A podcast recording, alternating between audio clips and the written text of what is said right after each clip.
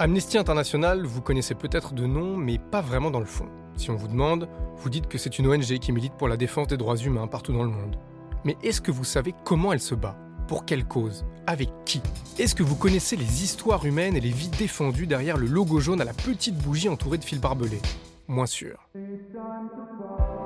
C'est pour cette raison qu'on a décidé de créer ce podcast, pour donner une voix et de l'écho à ces combats pour vous raconter comment Amnesty International se bat, entre autres, pour libérer des personnes détenues arbitrairement par les autorités de leur pays, pour faire respecter les droits des personnes LGBTI là où ils sont menacés, ou encore pour légaliser le droit à l'avortement là où il est interdit. Amnesty International change des vies, Amnesty International change des lois, autour d'un principe simple. On se bat ensemble, on gagne ensemble. Bienvenue dans We Made It. Épisode 3, nous aussi, on avait peur. Le second procès d'Elsbieta, Anna et Johanna s'ouvrent dans un climat d'usure. Le pouvoir polonais veut aller au bout, mais il trouve en face de lui une mobilisation structurée.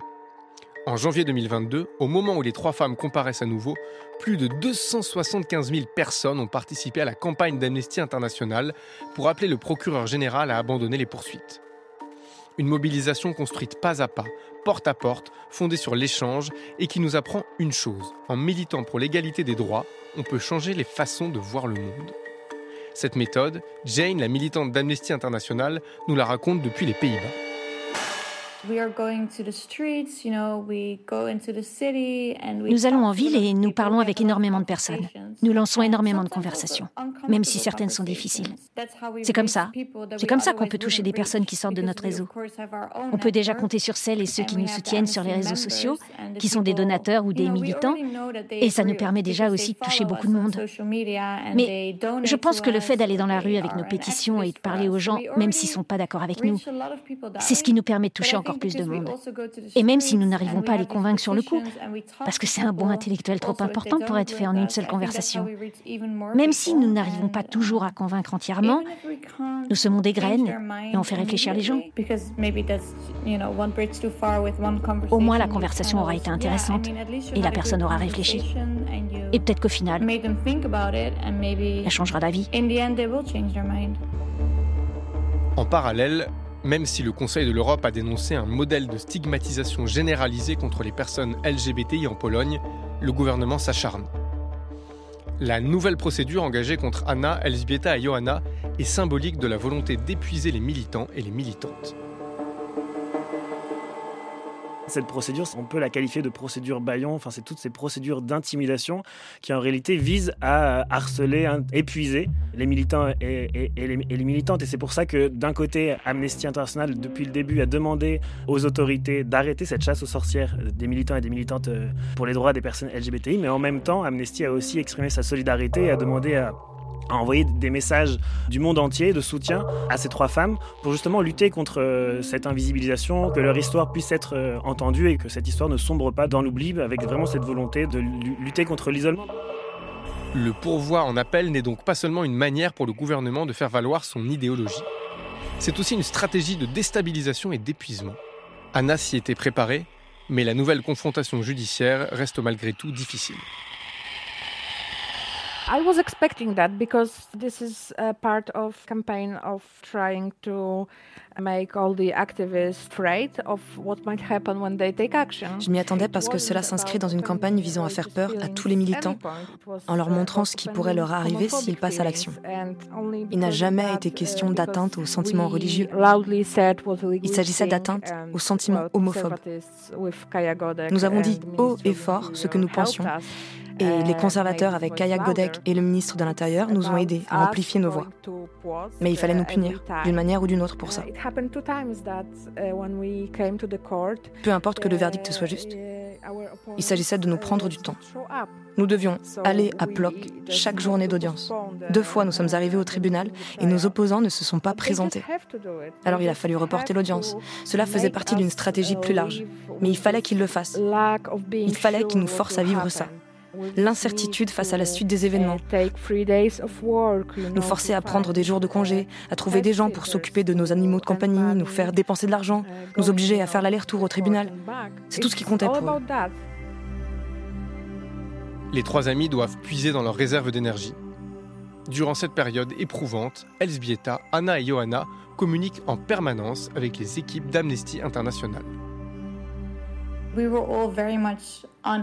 On était toutes et tous très tendus pendant cette période. On partageait les dernières informations dans notre groupe WhatsApp pour dire ⁇ ça y est, oh, le procès démarre ⁇ ou bien ⁇ le procureur a dit ça et Anna a dit ça ⁇ par exemple. On s'envoyait des citations et des vidéos. On était tous très... On, on suivait le procès de très près, de, ouais, de très très près. La tension était palpable. La peur des trois femmes était palpable. Donc, nous aussi, on avait peur. Pour Jane, la relation tissée avec Elsbieta, Anna et Johanna au cours de ces deux ans et demi de procédure est aussi l'occasion de réfléchir au sens de l'engagement. Quand on lance une campagne pour défendre une cause et des personnes auxquelles on finit par s'attacher, est-il possible de laisser ses sentiments de côté? On peut mettre de côté les sentiments jusqu'à un certain point pour pouvoir travailler et se concentrer sur ce qui doit être fait. Même si je ne pense pas que ça soit nécessaire ni recommandé de mettre ses sentiments totalement à l'écart. Parce que les sentiments, c'est un carburant et une source importante de motivation. Pour moi, c'est important de ressentir des émotions, de se sentir lié et d'être réellement empathique. Les sentiments ne sont pas quelque chose de négatif. Et ils peuvent même être très positifs, puisqu'ils nous poussent à continuer. Non? C'est pour ça qu'on continue, parce qu'on ressent ces émotions et qu'on veut faire changer les choses. We are happy, you can be happy. Uh, rainbow does not often any feelings. And uh, let's keep strong and let's keep being on, on the right side and on the light side. Thank you once again. Le 12 janvier 2022, Elsbieta, Anna et Johanna sont définitivement acquittés par la justice. C'est une victoire collective, mais le combat ne doit pas s'arrêter là. Au final, on a gagné. C'est super. C'est très positif. Mais je ne sais pas si j'appellerais ça une victoire. Parce que ça a pris énormément de temps. Et ça a engendré énormément d'inquiétudes et de peur. Au final, oui, elles ont été libérées et c'est une bonne chose. Mais je ne dirais pas que la victoire est totale. Parce qu'il reste beaucoup à faire. Il y a encore beaucoup de choses à changer et à améliorer. Je pense que justement, ce type de victoire, ça apporte quand même bah, de l'espoir dans un pays, dans un contexte qui est difficile et qu'elles ont rappelé. Et donc, pour nous, et pour, et pour elles, je pense que effectivement, cette décision d'acquittement, c'est un soulagement énorme. Si on prend un peu de hauteur, on voit bien que la situation des droits des personnes LGBTI dans le monde, elle ne fait que progresser. Depuis 30-40 euh, ans, bah, on a vu des progrès énormes en termes de droits et de protection des personnes LGBTI. Dans le monde, il y a de moins en moins de pays qui pénalisent l'homosexualité. Il y a de plus en plus de pays qui protègent des discriminations, qui protègent des discours de haine, qui reconnaissent des droits, le droit au mariage, le droit à l'adoption. Et donc, malgré tout, force est de constater, on, voit bien qu'en Europe, aujourd'hui, bah, on est dans une période plutôt de stagnation, voire de régression dans certains pays, notamment la Hongrie, la Roumanie, la Pologne. Et donc, forcément, l'égalité des droits, c'est quelque chose qui n'est pas acquis. Il va falloir continuer à se mobiliser encore aujourd'hui. Et donc, c'est ces petites victoires qui donnent de l'espoir et qui, qui permettent de continuer cette mobilisation qui est parfois un peu frustrante et un peu épuisante. Cette petite victoire est d'autant plus importante dans le contexte médiatique de la Pologne, car le débat public est orienté par le pouvoir avec des conséquences dramatiques. Les médias ont été attaqués par le pouvoir en place euh, et donc euh, ça a été noté par euh, Reporters sans frontières récemment. Dans le classement pour la liberté de la presse, la Pologne ne fait que chuter depuis 2016 et maintenant, je crois, à la 66e place. Et donc, bah, encore une fois, quand on est dans un pays qui limite à ce point la parole et l'expression publique, bah, ça entraîne euh, cette résurgence des discours homophobes et transphobes. Mais derrière ces discours, il y a des actes. Euh, il y a une augmentation aujourd'hui euh, fréquente, notée par l'Union européenne, par le Conseil de l'Europe, par Amnesty International, du nombre d'attaques, d'agressions, de harcèlement contre des personnes LGBTI.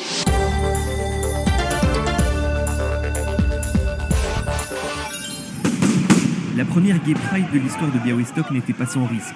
La ville de près de 400 000 habitants, proche de la Biélorussie, est le bastion de nombreux groupuscules nationalistes. Ces derniers ont lancé pavés, bouteilles et pétards en direction des manifestants, protégés par des cordons de policiers qui ont répliqué par des grenades assourdissantes et des gaz lacrymogènes. Je pense que le point le plus symbolique, c'était cette marche des fiertés de Bialystok en 2019. C'était vraiment les premières images de violence insupportable à l'encontre de manifestants et de manifestantes qui participaient à cette marche. Et encore une fois, ça venait pas de nulle part. Ça vient d'années et d'années de propagande et de rhétorique euh, contraire aux droits humains et contraire aux droits des personnes LGBTI. on s'est retrouvé à une Pride qui a été citée par Anna et Elisabetta tout à l'heure, qui était euh, de 1000 manifestants et manifestantes contre 4000 euh, manifestants ultranationalistes, sans protection policière. Amnesty International Pologne était sur place pour documenter les violations des droits humains dans le cadre de, cette marche, ce qu'on fait régulièrement euh, dans les rassemblements publics, euh, notamment, mais pas que en Pologne.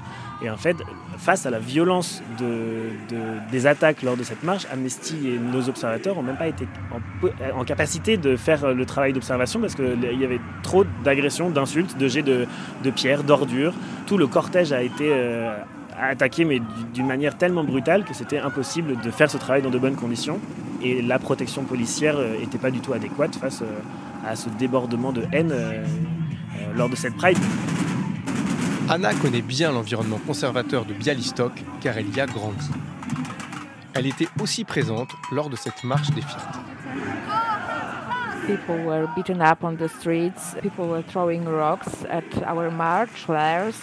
Des personnes ont été passées à tabac dans la rue. Il y avait des gens qui lançaient des pierres, des pétards et des bouteilles remplies d'urine sur les participants.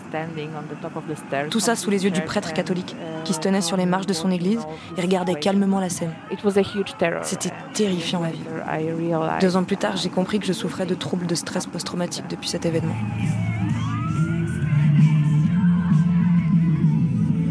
Malgré la violence des attaques répétées lors des marches des fiertés en Pologne, elles restent un espace d'expression et d'affirmation. Elles sont aussi un immense motif d'espoir, comme l'a prouvé la mobilisation massive lors de la marche de Varsovie en 2021. C'est une célébration joyeuse et colorée. Près de 20 000 personnes, en grande majorité des jeunes, ont participé à la marche dans les rues de Varsovie ce samedi après-midi. L'événement, organisé par différentes organisations de défense des droits des minorités, était soutenu par le maire de Varsovie, présent dans le cortège.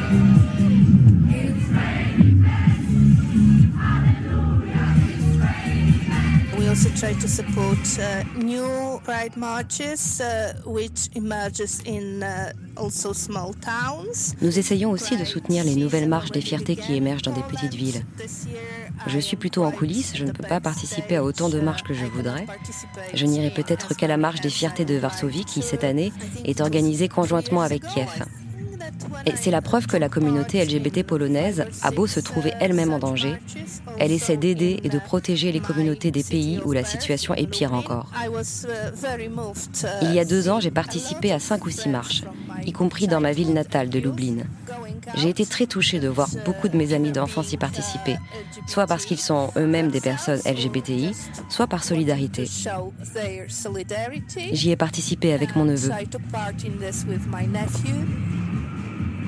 Les marches des fiertés sont devenues des rassemblements habituels dans certains pays, mais ce n'est toujours pas le cas en Pologne, où chaque manifestation festive de la communauté LGBTI représente un risque pour celles et ceux qui y participent. Le DJ Automate le dit lui-même. It's definitely a case of having people stay healthy and like kind of helping them get through L'idée, c'est vraiment de permettre aux gens de garder la forme et de les aider à traverser les moments difficiles qu'on connaît en Pologne en ce moment. Les DJ ont, ont participé à pas mal de manifestations de rue. On y va, on installe une sorte de scène avec une sono et ça booste les manifestations. Une manifestation silencieuse, ça marcherait pas vraiment. La musique euh, rassemble autour d'une orientation, d'un but et donne un rythme à la manifestation. Je pense que c'est un outil très important pour mobiliser les foules. Mais c'est aussi un moyen de créer un espace plus sûr pour ces personnes, où elles peuvent être elles-mêmes, bouger comme elles veulent et, faire ce qu'elles veulent. Peut-être qu'une personne qui se cache la journée peut venir à mes soirées avec du maquillage ou les ongles vernis, ou bien se présenter en tant qu'homme au lieu de femme. Ou encore en assumant entièrement sa non-binarité. Je pense que cet espace peut devenir important, surtout pour celles et ceux qui n'ont pas vraiment un entourage pour les soutenir. Dans les yeux d'Elsbieta, les manifestations organisées par ou pour les personnes LGBTI sont un motif d'espoir. Il y a quelque chose de très touchant. C'est une source de joie et d'unité si puissante et vibrante dans ma vie que je pense que les marches des fiertés sont ma forme préférée de manifestation. C'est une manifestation de la volonté d'être soi-même, de s'entourer de personnes solidaires et empathiques, d'amis. C'est pendant les marches des fiertés que je me sens la plus en sécurité, la plus acceptée en tant qu'individu. Précision qui a son importance, Elsbieta est hétérosexuelle. Je suis hétérosexuel. Pour moi, c'est une question d'humanité, d'acceptation de la diversité. Quand une personne se retrouve exclue de la société ou traitée différemment des autres, ce n'est tout simplement pas juste. Je ne veux pas me sentir en permanence privilégié. Je ne suis pas à l'aise avec ça. Je me sens à l'aise lorsque tout le monde bénéficie des mêmes chances. Je ne peux pas trouver la vie satisfaisante si je constate qu'un de mes proches est harcelé, tourmenté même, et que d'un point de vue juridique, il ou elle a moins de droits civiques que moi. Je ne vois pas pourquoi je devrais avoir plus de droits qu'un autre. Je ne suis pas d'accord avec ça. De son côté, Anna a grandi dans une famille catholique, conservatrice, et elle s'est sentie différente dès l'enfance. Sa première rencontre avec l'homosexualité est arrivée par la télévision, une preuve que, quelle que soit la force de la répression, l'identité trouve toujours un chemin.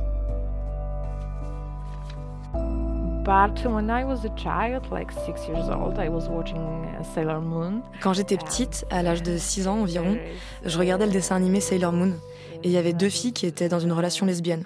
Aujourd'hui, ça saute aux yeux. Uh, Les régulateurs européens en ont fait des cousines, mais en regardant, je comprenais déjà qu'il se passait quelque chose. Uh, Enfant, je regardais ça et je me disais juste, ok, elles sont très tendres, uh, très proches l'une de l'autre, mais passons. Ça a commencé comme ça. Plus tard, quand trois personnes transgenres ont été introduites dans le dessin animé, je trouvais que c'était différent de ce que je voyais au quotidien, mais j'étais aussi très intriguée. C'était ma première rencontre avec la culture queer, quand j'avais 6 ans. La question de la jeunesse est centrale dans le traitement des personnes LGBTI par les autorités polonaises. Aujourd'hui, quand on est jeune en Pologne et qu'on n'est pas hétérosexuel, quelle est la solution pour se sentir libre? Heureusement, il reste des associations, il reste des personnes euh, comme euh, nos militantes qui se mobilisent, qui apportent un soutien aux personnes LGBTI, mais c'est aussi tout l'intérêt et l'idée d'Amnesty International de créer des réseaux de solidarité à travers le monde pour que euh, les personnes ne se retrouvent pas isolées.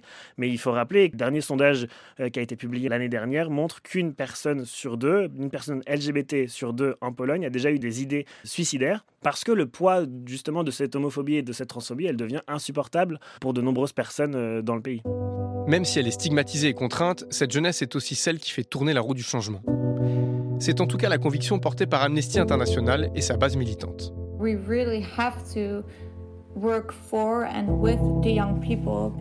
est le futur. Il est essentiel de travailler pour et avec les jeunes, parce qu'ils représentent l'avenir, et ce sont eux qui vont devoir vivre avec tout ça. Et quelle que soit la situation de droit humain en question, ce sont probablement eux qui devront la faire évoluer parce que, parce que ce sont eux les prochains dirigeants et ce sont eux les futurs membres des gouvernements. Je pense que les jeunes sont très très importants pour Amnesty et pour la défense des droits humains en général. Finalement, le procès d'Elsbieta, Anna et Johanna aura montré à Jane comme à d'autres qu'il ne faut jamais renoncer à se battre pour l'égalité des droits.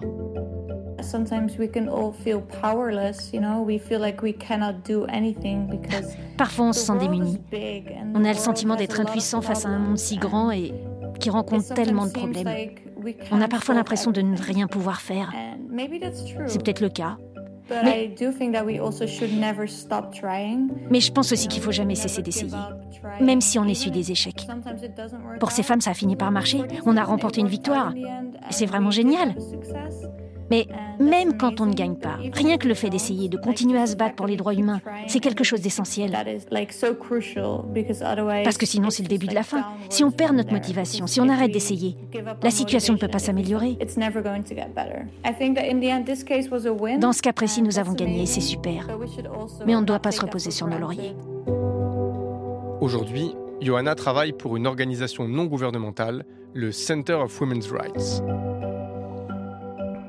Anna, qui était employée comme ingénieure dans une aciérie, s'est reconvertie dans la programmation informatique. Elsbieta continue son travail de psychothérapeute spécialisée dans les addictions. Les trois femmes étaient amies avant leur procès, elles le sont encore et continuent à porter la voix de celles et ceux qui réclament l'égalité pour toutes et tous, avec espoir.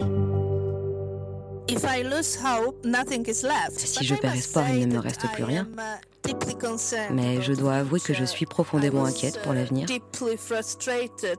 J'ai été tellement frustrée d'apprendre que l'Union européenne va soutenir financièrement la Pologne, ce qu'elle avait arrêté de faire en raison du non-respect de l'état de droit. Pour moi, le fait de passer un quelconque accord avec ce genre de gouvernement, qui est responsable d'une telle situation, ça revient à soutenir et à protéger des criminels. Donc je place mon espoir dans les gens et J'espère que les gens feront preuve de bonté. Je fais en sorte de préserver cette foi en l'humanité, parce qu'elle est fragilisée en ce moment. C'est ce que j'ai de plus précieux et je ne veux pas la perdre. Quand on lui demande si elle a de l'espoir pour le futur, Anna est plus pragmatique.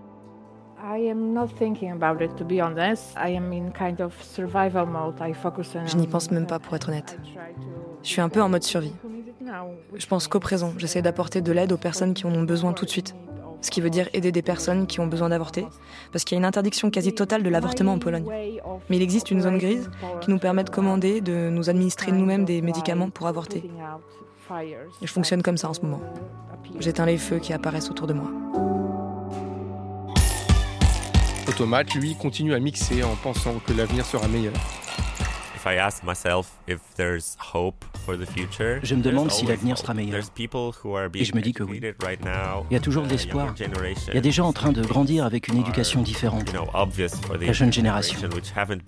Pour eux, certaines choses sont évidentes. Uh, Et elles ne l'étaient pas quand j'étais jeune. Dans un sens, c'est beaucoup plus facile de grandir aujourd'hui en tant que personne queer parce qu'il y a Internet.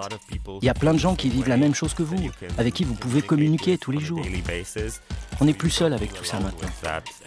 Alors que moi, je me suis senti très seul en grandissant. Alors oui, il y a de l'espoir. Il faut juste poursuivre nos efforts et rester vigilants. Et continuer à suivre nos intuitions.